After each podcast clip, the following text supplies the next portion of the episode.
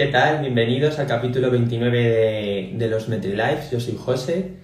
Em, vamos a esperar a que se empiece a conectar un poco de gente, que llegue el invitado, nuestro invitado de hoy y, nada, y, ya os lo, os lo, presento. ¿Qué tal? Hola a todos, ¿cómo estáis? Bienvenidos al, al capítulo 29 de los MetriLives, el punto de encuentro de las novedades sobre el marketing digital y, y las redes sociales. Yo soy José Em, y hoy vengo a entrevistar a un artista que, bueno, que él dice que escribe con dibujos, ¿no? Un ilustrador y diseñador gráfico que trata grandes temas con, con trazos muy sencillos. Él es el padre de personajes como La cebolla asesina y es el fundador y editor de El estafador, una publicación semanal de humor gráfico en español que es la más leída a nivel mundial. Acaba de publicar su libro Laborachismo, que es una segunda parte de Homo Machus, donde se moja y habla del machismo en, clave feminista. Entonces, eh, él es un, as del lápiz al que tengo muchas ganas de con el que poder charlar hoy. Así que vamos a, darle la bienvenida a a Javi Rollo. ¿Qué tal? ¿Qué tal, Javi? ¿Cómo Menuda bienvenida, tío. Llena de color. ¿Cómo estás? Muy bien, muy bien. Aquí estoy en el estudio muy, muy bien, tranquilo, en mi casa. Llevo en mi casa antes desde antes del confinamiento. Nosotros, los, que trabajamos como ilustradores, sabíamos ya lo que era confinarnos, ¿sabes? ¿Verdad? Es un trabajo muy casero, ¿no? Totalmente. Yo lo hablo con los amigos y, es verdad que, que, siempre hemos trabajado en casa y cuando llegó el confinamiento seguimos haciéndolo. O sea que Así que cambio, cambio poco, eh, ¿no? A vosotros os habéis adaptado súper bien a la situación. Sí, sí, sí, sí. ha sido la situación la que se va adaptando a nosotros. Tal, cual. Y bueno, quería empezar eh, a hablar contigo un poco por el principio, ¿no? O sea, ¿siempre te ha gustado dibujar? ¿Ha sido una pasión que has tenido siempre, desde niño? Sí, yo he dibujado siempre. He dibujado desde los cinco años. Yo me acuerdo que llegaba a clase y hacía mortadelos y filemones a todos los que querían. Mortadelos, que es este de la nariz, no sé si sí, lo conocerá. El de la nariz y las gafas, que se disfraza de muchas cosas. Y era mi forma de, bueno, una de las formas que tenía para, para hacer colegas. La verdad es que empecé por ahí porque imitando a Ibáñez y no lo dejé nunca. Y además es algo que es, que es muy bonito porque los que dibujamos, lo único que hemos hecho es seguir dibujando, porque de pequeños dibujamos todos, ¿no? Hasta los 10 años todo el mundo dibuja, llega a un punto en el que la gente lo deja y hay cuatro tontos que no sabemos hacer otra cosa y seguimos dibujando. y mm, entonces, esa pasión la has llevado siempre contigo y, ¿por qué decidiste entonces estudiar Bellas Artes? Porque tú estudiaste Bellas Artes en la universidad, ¿verdad? Sí, yo estudié Bellas Artes porque, porque me lo aconsejaron, porque yo no tenía mucha idea de qué hacer. Pero bueno, como, como, dibujaba siempre era fácil, ¿no? Eh, lo que hice fue primero bachillerato artístico en la Escuela de Arte de Zaragoza y allí al final pues me dijeron, mira, lo mejor que puedes hacer es Bellas Artes. Me fui para allá y la verdad es que fueron unos años que me lo pasé muy bien. No sé, son los años de la universidad, ¿no? Donde disfrutas, me fui a vivir a Bilbao eh, y no sé, lo pasé muy bien, la verdad. Sí. A mí me da mucha pena los que están estudiando ahora a la universidad porque eh, hacerlo desde casa es un coñazo. La verdad es que en realidad, claro, lo mejor de la uni en realidad son los compañeros. Bueno, aprender de los profes, ¿verdad? Pero sobre todo los, los colegas y disfrutar, ¿no? Del ambiente. Claro, esa vida universitaria que empiezas con 18 años, que con ganas de comerte el mundo, y ahora los pobres que lo están empezando ahora, la están empezando eh, desde un ordenador. O sea, que bueno, pues supongo que ya llegará el momento de que se pongan al van a, van a tener que hacerse, sí, van a tener que hacerse todas las fiestas al final. Es un intensivo.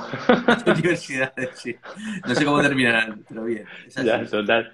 Y cuando entraste en la universidad, o sea, cuando tenías 18 o 20 años, ¿cuál es el futuro que, te imaginabas para ti? O sea, ¿imaginabas que ibas a terminar trabajando como ilustrador, publicando tus libros, colaborando con, o sea, creando el, el estafador, creando, o sea, publicando, colaborando con otras editoriales, demás?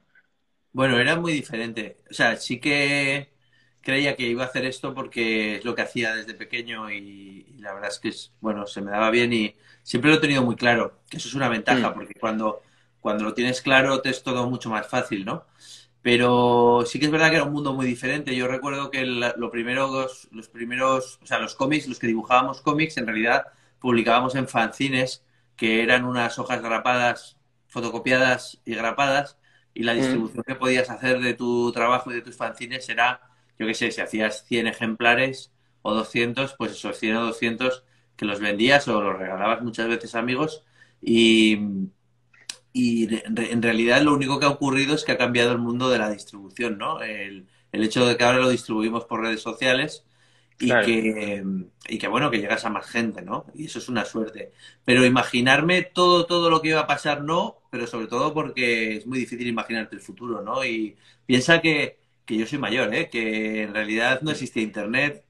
Por no existir, o sea, yo creo que cuando estaba estudiando empezaron a salir los, los móviles Nokia de este tamaño, de tamaño dildo, ¿vale? Entonces, eso es, eso es lo que, ese, era el nivel de tecnología que había. Eh, los primeros móviles, los primeros móviles. Luego apareció Internet, nos pusieron correo electrónico cuando estaba haciendo el doctorado y a partir de ahí, pues bueno, Facebook, todas las redes sociales. Y para mí, pues yo es que soy muy friki de la tecnología, entonces, eh, claro, me encanta el mundo de la tecnología y, seguramente me iré apuntando a todo lo que salga, en todo lo que o Sea que tú fuiste de los primeros en meterse en Instagram, ¿le viste potencial desde el principio?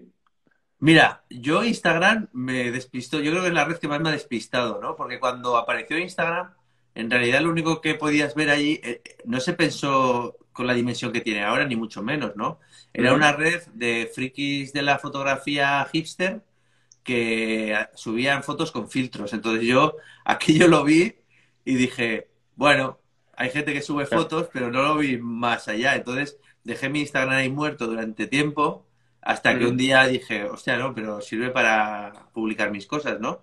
Puede servir como un medio. En realidad muchas veces el, problema es que la tecnología está ahí y no le vemos el potencial hasta que no conectamos con algo que, te sirve a ti, ¿no? Y que te sirve de plataforma.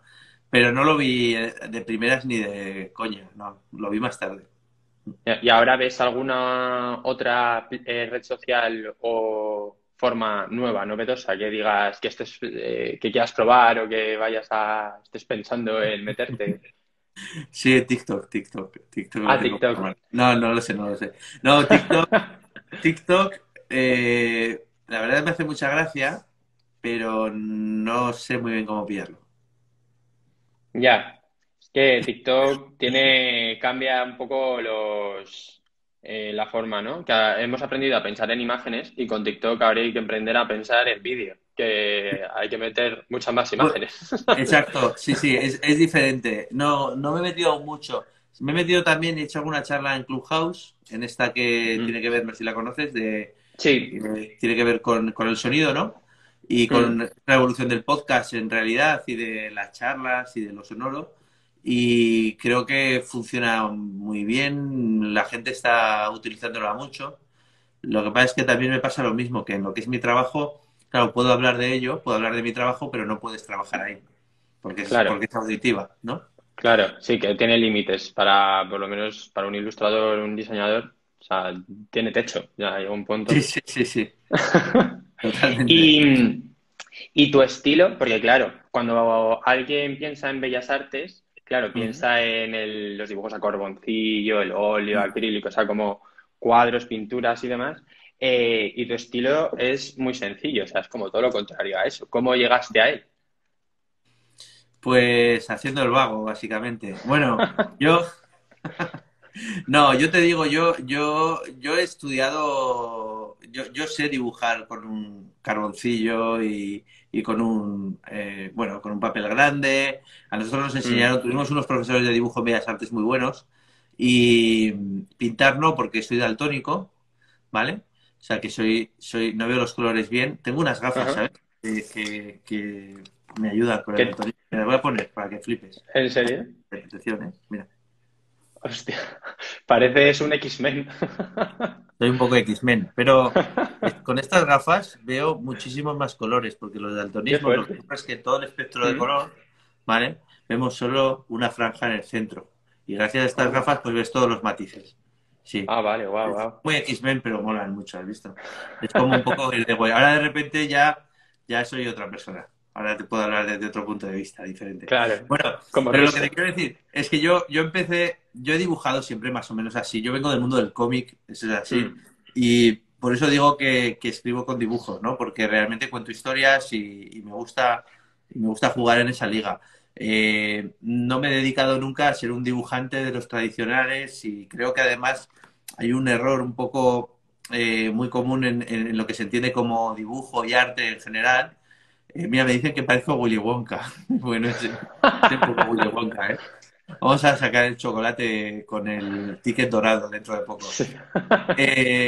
pero, pero hay un error, ¿sabes? Porque de repente todo el mundo asocia el, dibujo a el hecho de acercarte a una representación que sea parecida a una fotografía, ¿no? Claro. Mm. y, por eso hay mucha gente también que lo deja y mucha, y, mucha gente que se frustra, ¿no?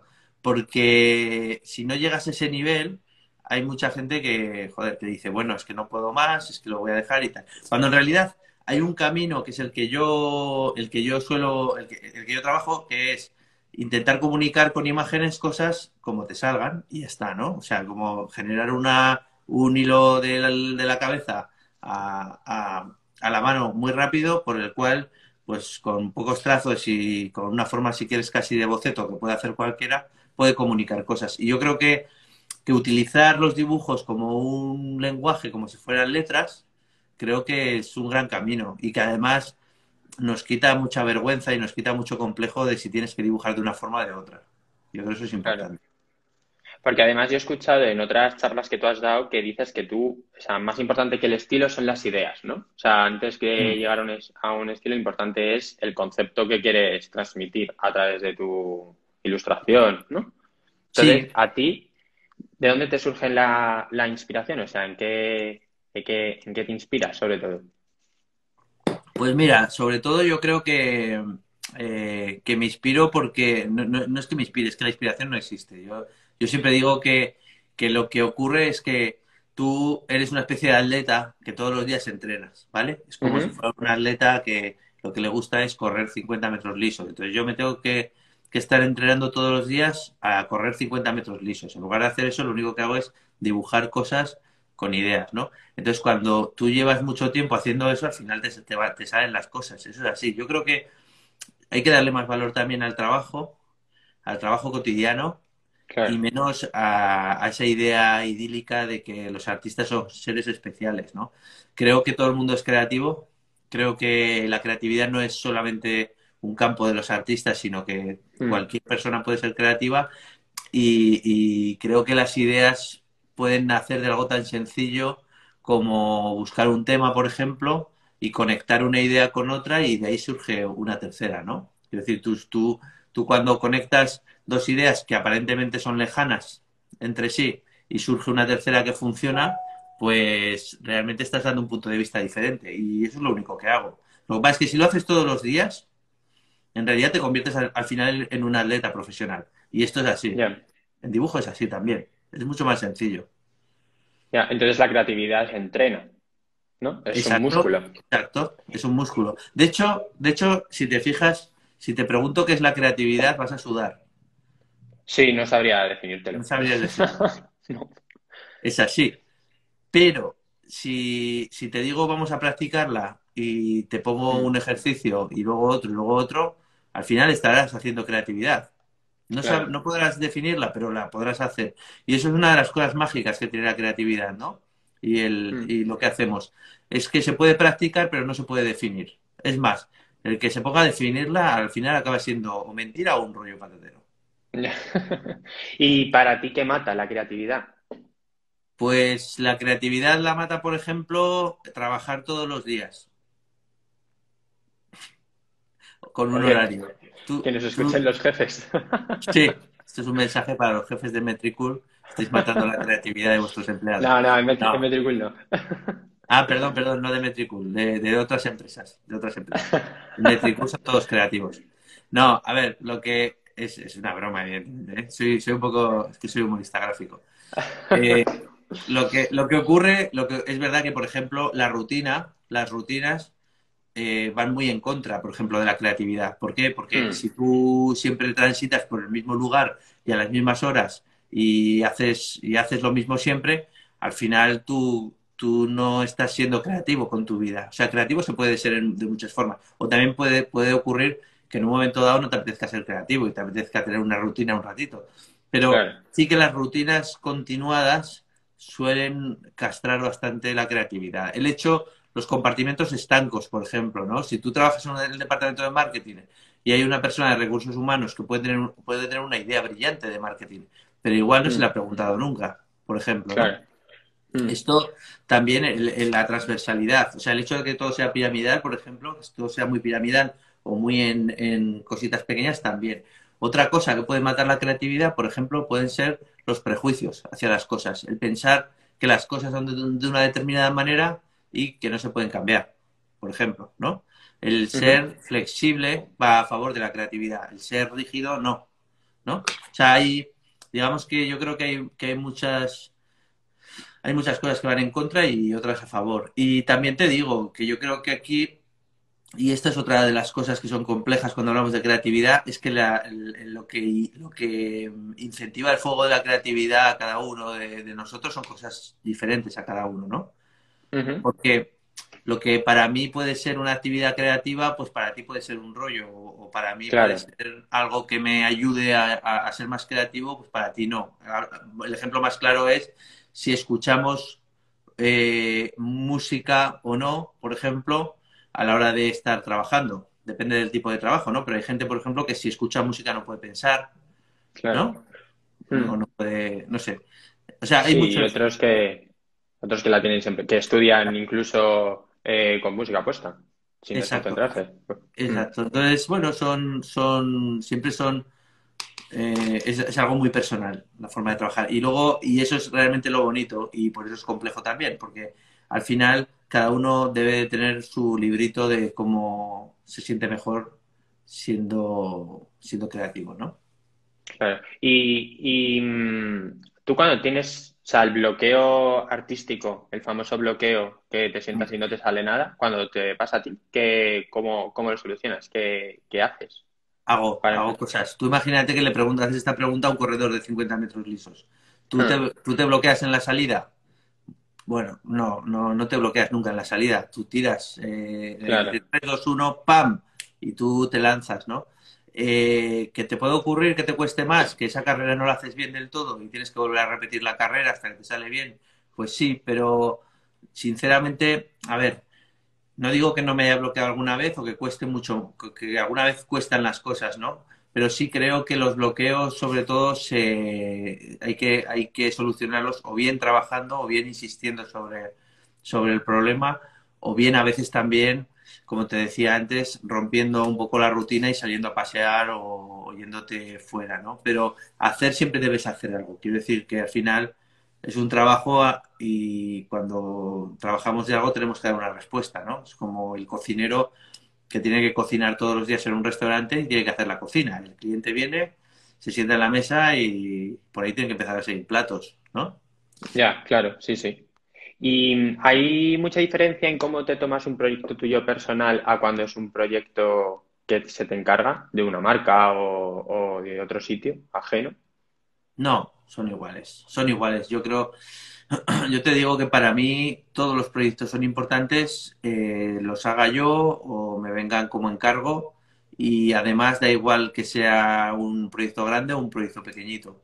O sea, el cariño y la energía es la misma. Quiero decir que ahí siempre, siempre intento dar todo lo que puedo y hacerlo lo mejor posible.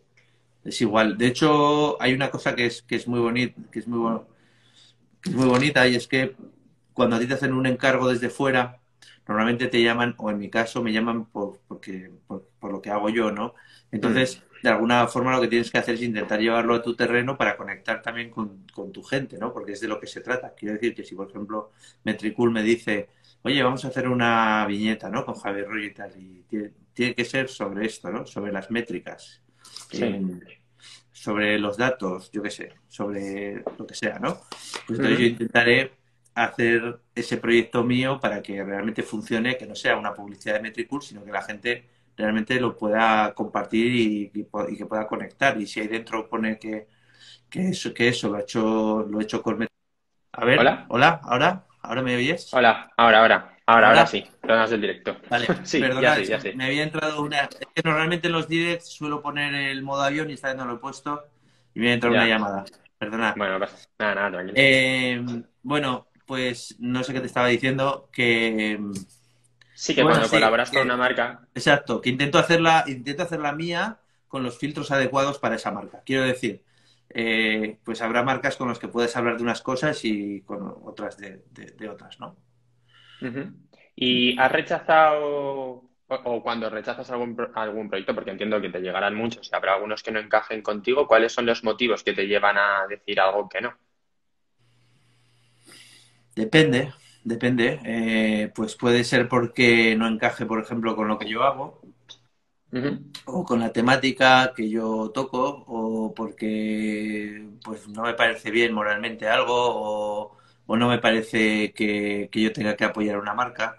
Al final piensa que, los que trabajamos en las redes sociales también, los ilustradores, los dibujantes que trabajamos aquí, también tenemos un, bueno, pues te- tenemos una opinión sobre las cosas y la gente te sigue porque realmente eres tú, ¿no?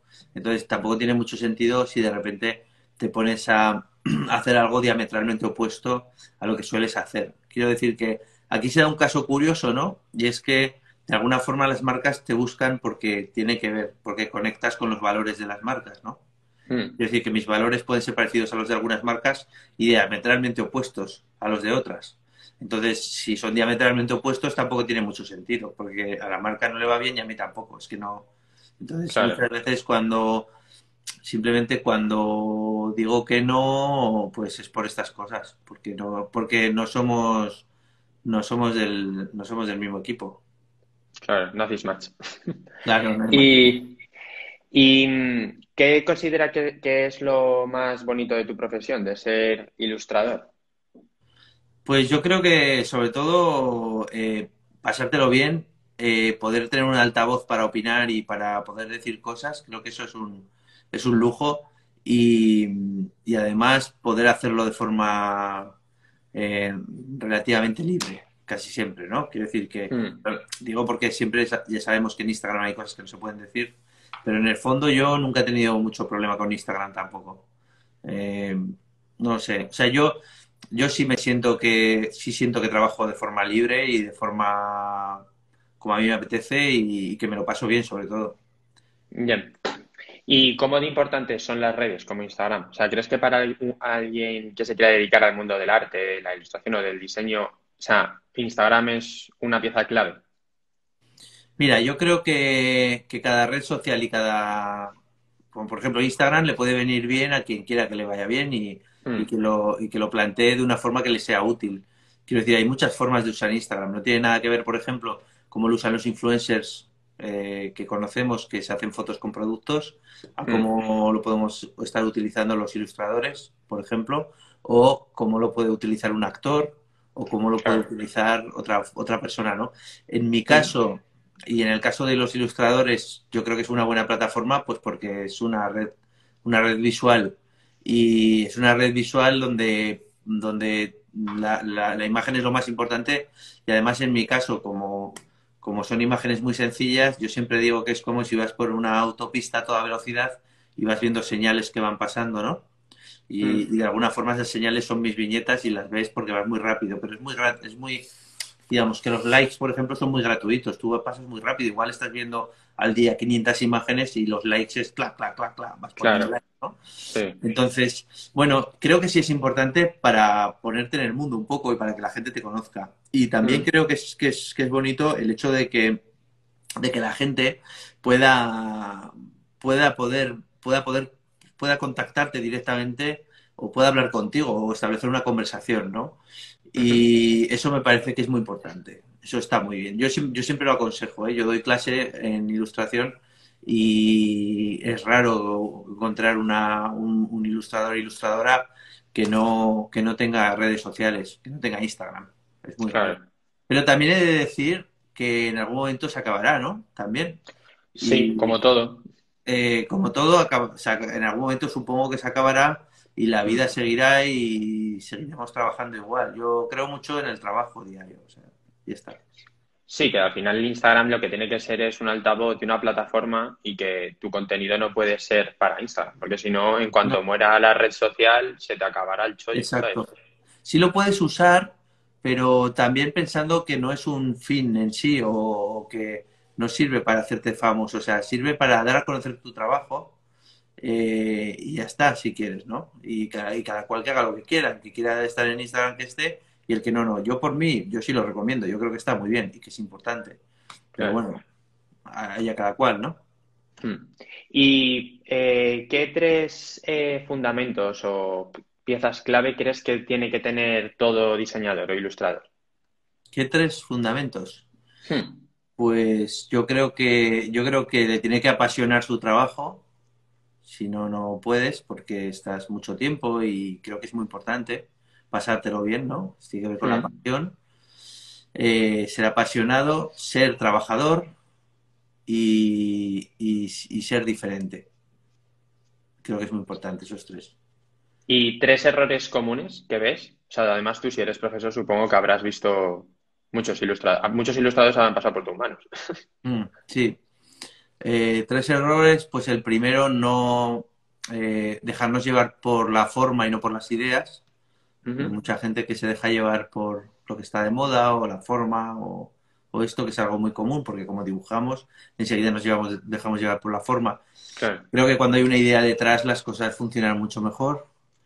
Eh, luego hay otro error que es eh, pensar que tienes que tener obligatoriamente un estilo, o sea, pensar que tienes que, que sentir que tienes que tener un, estilo eh, como un peso, ¿no? Cuando en realidad todos somos diferentes, todos escribimos de forma diferente y es muy difícil eh, hacer lo mismo que otro, estilísticamente. Hmm. ¿Entiendes? ¿Por qué? Porque si tú te fijas, todos tenemos caligrafías diferentes, por eso existen los peritos calígrafos en los juicios, etcétera, ¿no? Y esto es otra cosa que es muy un, un error, ¿no? La preocupación por el hecho de correr para tener un estilo. Y en último lugar, creo que también hay un error muy gordo en, no centrar bien los objetivos, lo que te decía antes. Creo que el objetivo no es ni tener fama ni llegar a mucha gente. Hay gente muy buena con muy pocos seguidores, eh, sino, bueno, creer en lo que haces y trabajar a diario y pasártelo bien. Y ya está. Sí, que luego tener seguidores entiendo que no es sinónimo tampoco, o sea, que el que no tiene seguidores no significa que no esté trabajando de ilustrador, ¿no? No, y, hay gente, hay gente buenísima que apenas tiene seguidores, ¿no? Yo creo que no, no tiene nada, no, está conectado, ni mucho menos una cosa con la otra, no. De verdad, o sea. No. Hmm. Y, o sea, investigando un poco lo que habías hecho y tal, eh, hay un proyecto tuyo que me gustó mucho, que es el de, el de las ambulancias, ¿no? Que las humanizasteis y hmm. para los niños y demás. Y eso, o sea, me llevó a pensar que cuál crees tú que es el potencial que tiene la ilustración para, ya sea mm. para contar cosas o para marcas, transmitir sus mensajes y demás. Pues mira, em, yo, yo, creo que la ilustración en realidad, y esto ha sido una evolución muy fuerte desde que yo empecé a estudiar, yo cuando estuve estudiando en Bellas Artes no existía la ilustración, ni siquiera se hablaba de ella. O sea, sí mm. existía, Sí. Evidentemente, y había gente que, hacía ilustración, pero dentro de, una facultad como la de Bellas Artes estaba como muy, muy abajo, muy, muy oculta. No había ni una, ni una asignatura de ilustración. Ahora mismo, pues hay hasta másters de ilustración, posgrados, carreras que puedes estudiar ilustración, etcétera. La ilustración yo creo que, que, en los últimos 10 años ha, ha, sido una disciplina que ha crecido muchísimo. Yo siempre les digo a los alumnos, mira, un ilustrador hoy en día puede trabajar de muchísimas cosas. El hecho de saber dibujar y de saber comunicar cosas con ilustración es maravilloso. Puedes trabajar desde, desde la ilustración editorial tradicional que viene de, cuando yo estudiaba, ¿no? que es lo único prácticamente que se hacía. Se trabajaba en ilustración editorial, bien para libros, bien para prensa, o, bueno, a veces para ilustración para textil, para merchandising o este tipo de cosas a hoy, por ejemplo, pues hay mucha gente que hace, que trabaja eh, y vive de hacer murales gigantes con ilustración. Eh, conozco gente como el Dios de los Tres, creo que está aquí en Barcelona, que lo hace muy bien, gente que hace tatuaje, gente que hace GIFs, que hace animación, que hace cómic, que hace, no lo sé, es que en realidad saber dibujar es, todo, es una gran suerte. Mm. No lo sé, te puedes dedicar a, te puedes seguir dedicando a prensa, a humor gráfico, a mil cosas, ¿no? A hacer, hacer muchísimas cosas. Yo, yo creo que yo creo que es una gran ventaja. Puedes incluso dar clase, claro, también, ¿no? A niños, a adultos. Eh, yo creo que es una gran salida y es algo que, es muy bonito porque siempre, la ilustración siempre sale de, uno, ¿no? Como te decía, que no hay nadie igual a otro. Entonces, por un lado es muy satisfactorio y por otro lado tienes unas salidas tremendas. Yo creo que sí. Y que luego eso que dicen, ¿no? Que una imagen vale más que mil palabras. Entonces, una ilustración, por lo tanto, también. O sea, el potencial es infinito.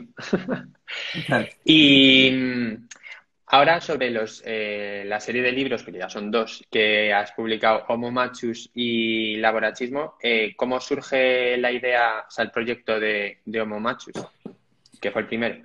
¿Cómo surge? Pues surge mm. porque a mí me, indignó mucho cuando hubo el tema de, la violación de la manada.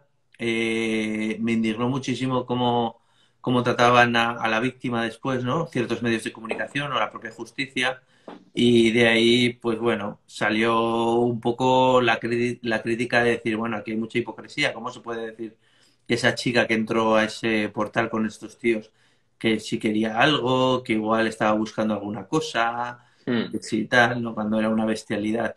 Y a partir de ahí empecé a, dibujar más. Yo ya había hecho cosas eh, con temática feminista, algunas viñetas, evidentemente, ¿no? A lo largo de, los años que llevo dibujando pero en ese momento empecé a dibujar más y un día me llamaron de Lumen, la editora, y me dijo, eh, oye, podríamos hacer, de, todo esto que estás haciendo ahora de feminismo, podría salir un libro de un tío hablando de lo que le parece mal del machismo, ¿vale? Pero dirigido también a hombres, con, esta perspectiva, ¿no? Porque mm. evidentemente, bueno, al ser un tío, pues no voy a estar hablando de, de lo que siente la mujer frente al feminismo. Pero sí que digamos que en los dos casos, en los dos libros, ha, sido, o sea, son, son libros donde hay muchos relatos de muchas mujeres a las que les he preguntado para, bueno, pues para saber más, ¿no? Y para mí ha supuesto un mm. viaje, realmente. No, no, no tiene nada que ver lo que yo pensaba cuando empecé a hacerlos, lo que yo pensaba, lo que yo veía, lo que yo conocía de, del machismo, al, conocimiento que tienes después de hablar con muchísimas mujeres, ¿no? Creo que es importante. Yo creo que claro. un ejercicio que hay que hacer o que deberíamos de hacer más los hombres, que es el de escuchar y empatizar, ¿no? Y saber que tenemos que estar al lado de las mujeres en esta lucha del feminismo, pero sin ser los protagonistas, sino, bueno, luchando al lado y, participando de, este cambio, ¿no? Que tiene que sí, siendo aliados. Exacto. Mm. Sí, además, o sea, ponerte las gafas violeta, ¿no? Que dicen que, o sea, que al final vivimos cegados por el día a día de la vida y hasta que no te pones a analizarlo bien hay muchas cosas que son muy pequeñas, muchos micromachismos que no, no eres, de los que no eres consciente. Totalmente. Y una vez, una vez ves los primeros ya el resto empiezan a como a salir como setas.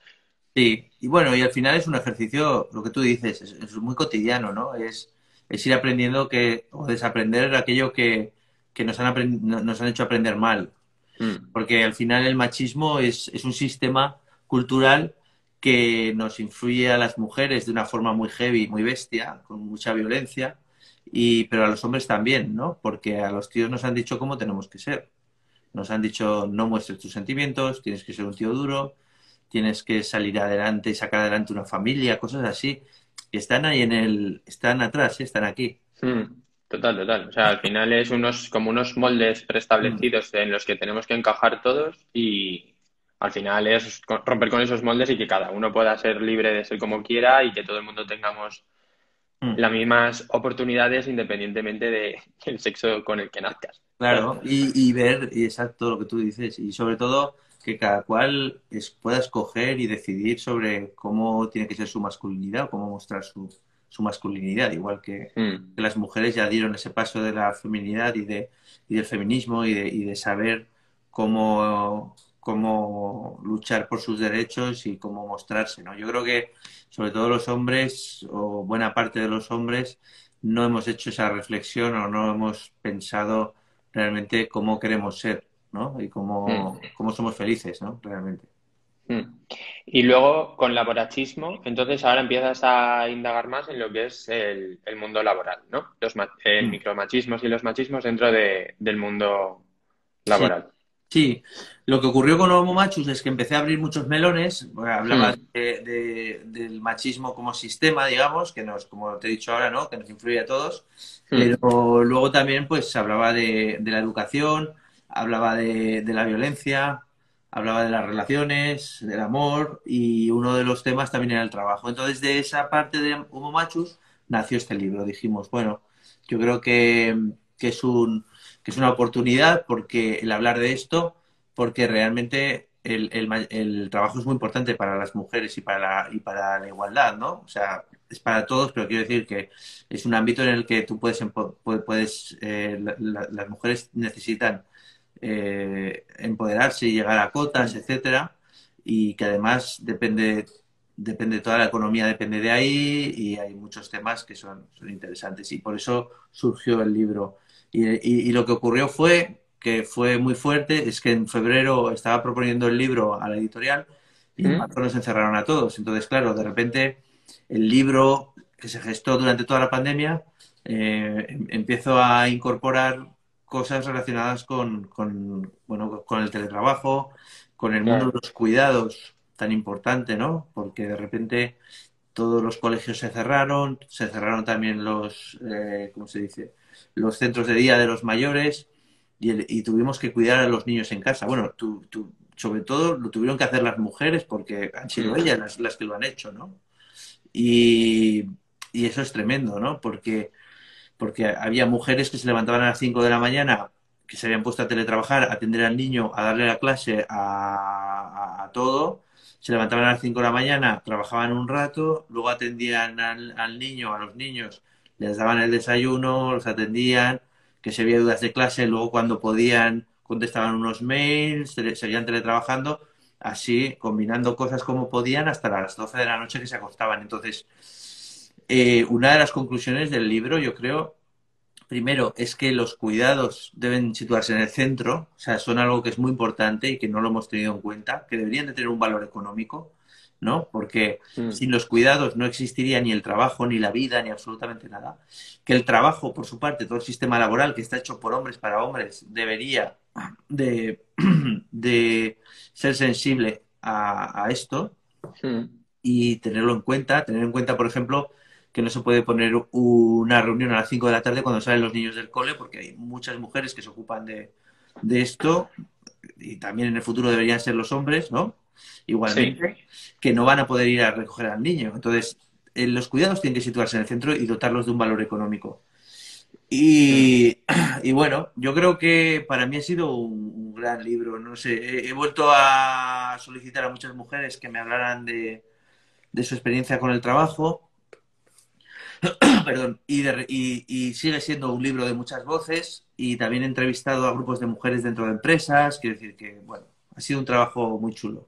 Muy- Mm. Y supongo que también se habrán abierto muchos melones nuevos, que antes igual ni siquiera se habían abierto, ¿no? Sí. Investigando más y demás.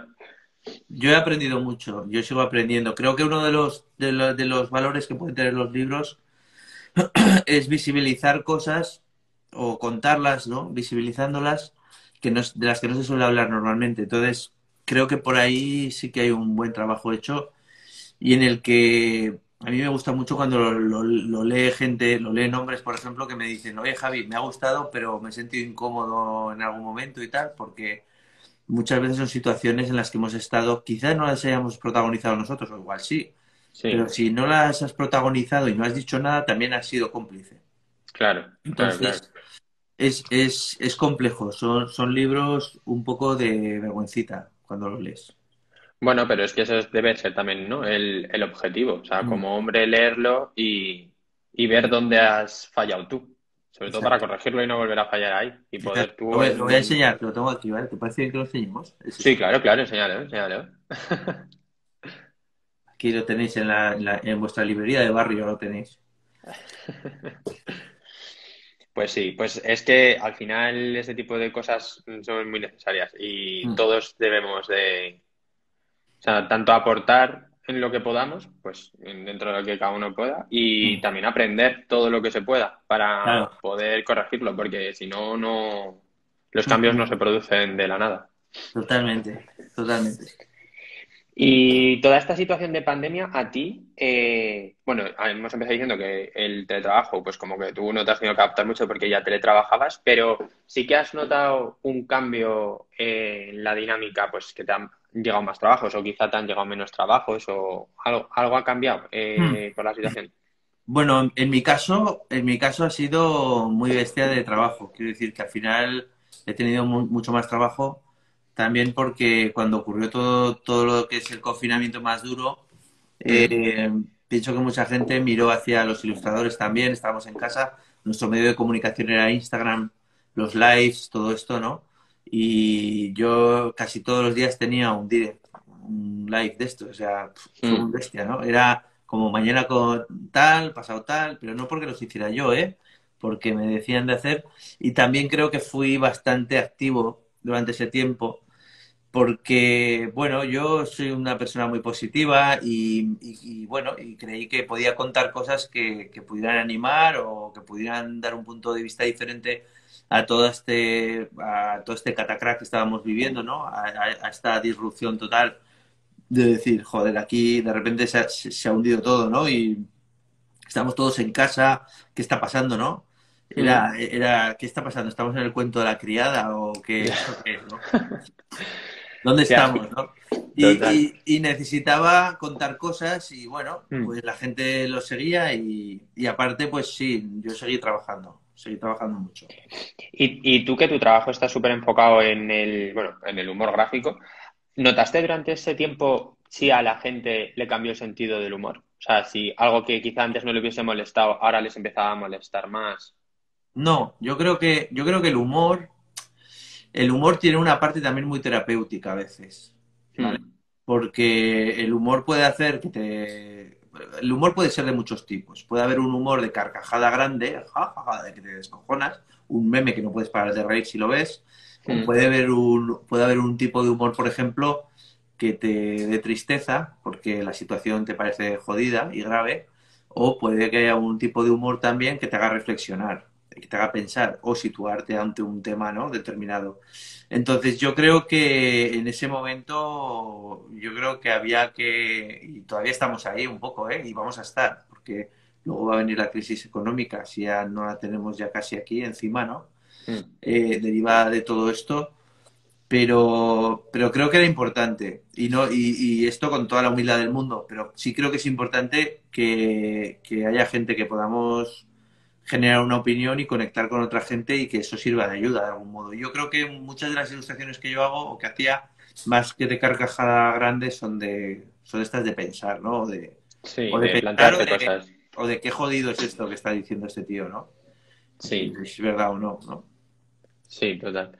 Bueno, y pues creo que podemos dejarles a la gente que nos esté viendo, a ver si tiene preguntas, a ver qué, Voy a hacer un repaso así, a ver si hay alguien que haya dejado algo por aquí.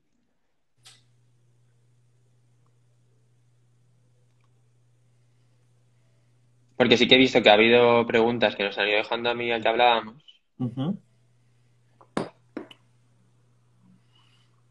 A ver.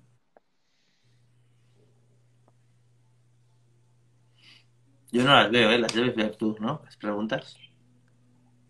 Yo creo que las deberíamos de leer los dos, pero bueno, voy buscando yo, si no. Ah, no, yo, no las veo, ¿eh?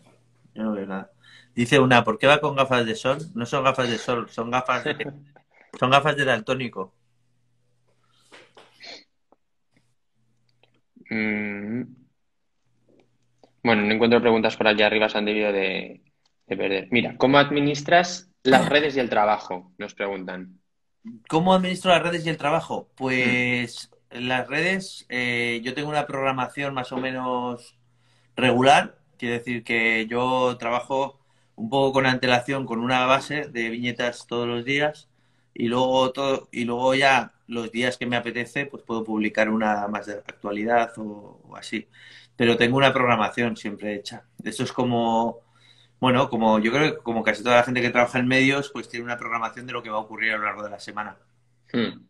Claro, si te- no, no, o sea, cuanto más organizado, pues más fácil es luego seguir el ritmo y demás. Sí. Mira, otra pregunta, ¿cómo ves la salud de los clientes en España? La salud de los clientes, ah, el de los clientes, no sé, la, la- la de los míos está bien. Están, están bien de salud. Al menos eso parece, no parece que estén mal. Si te refieres, a ver, si te refieres a la salud de, de si son buenos o, malos, yo para mí son buenos. Yo creo que hay pocos clientes malos. Todos los clientes son buenos, ¿no? Y creo que creo que cada vez hay más nivel de clientes, que hay más inteligencia dentro de las empresas y inteligencia emocional también, y eso se agradece mucho.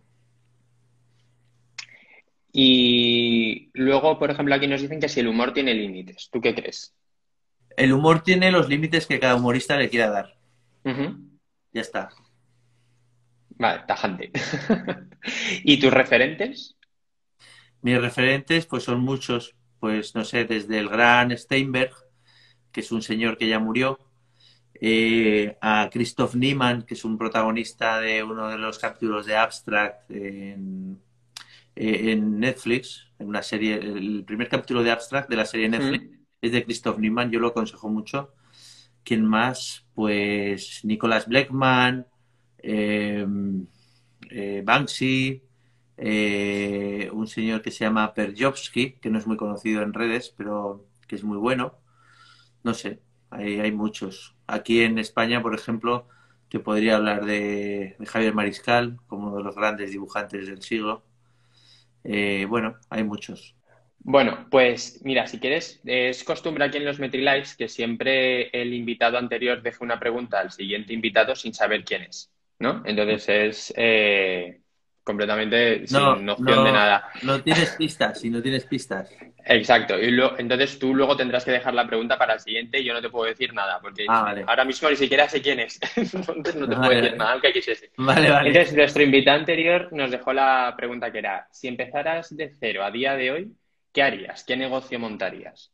Si empezara de cero a día de hoy, ¿qué negocio montaría? Eso es.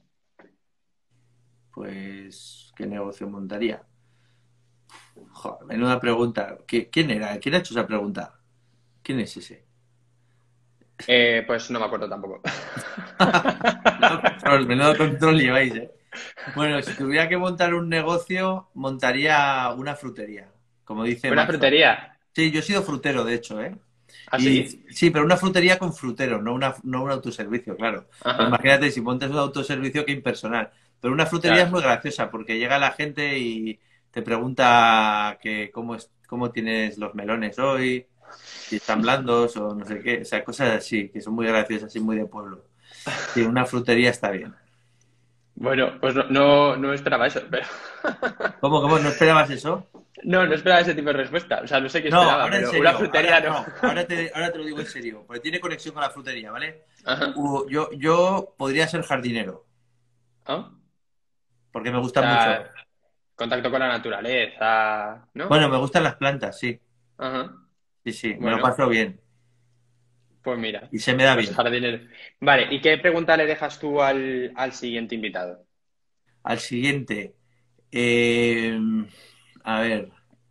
Al siguiente le podemos dejar una pregunta que... mm, eh, ¿cuál es el momento mm, más de vergüenza ajena que ha vivido en su vida? ¿y tú? ¿El mío de vergüenza ajena? Sí. Yo no tengo vergüenza, ni mía ni ajena. La vergüenza es, la vergüenza es de los, de, de los perdedores. Vale, vale. Pues tomo nota. Sí.